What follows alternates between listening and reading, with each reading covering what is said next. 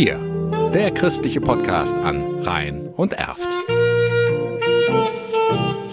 Mit Bernd Hamer. Wegekreuze, Kapellchen und Bilderstöcke, sie gehören im Rhein-Erft-Kreis zum Alltagsbild. Aber wer pflegt die eigentlich?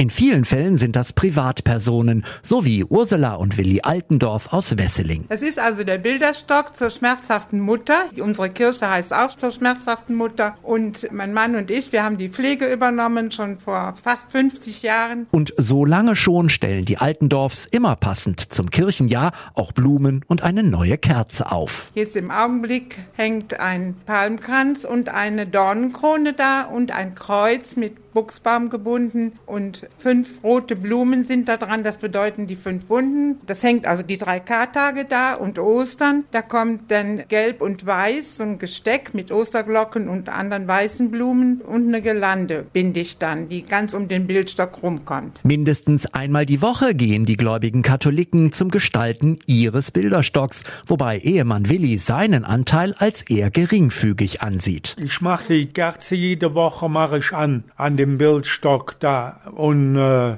ja, meine Frau, die macht ja die, die schmückt den immer. Und ja, das ist es.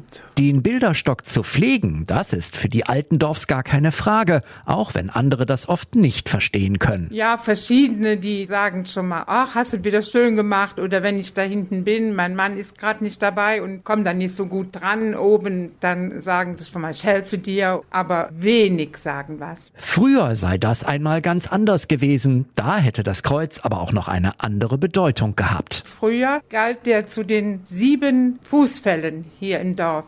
Die Jungfrauen, wenn jemand im Sterben lag, die gingen dann von Kreuz zu Kreuz und haben dann auf den Knien gebetet für denjenigen, der im Sterben lag. Das gibt es heute nicht mehr. Pflegen werden die Altendorfs das Kreuz aber trotzdem noch, solange es geht. Wir wollen das der Nachwelt auch mitgeben, dass die das vielleicht auch mal so anfangen, wenn wir nicht mehr sind. Unsere Enkel, denen haben wir schon gesagt, sie müssen das weiterführen, wenn wir nicht mehr da sind.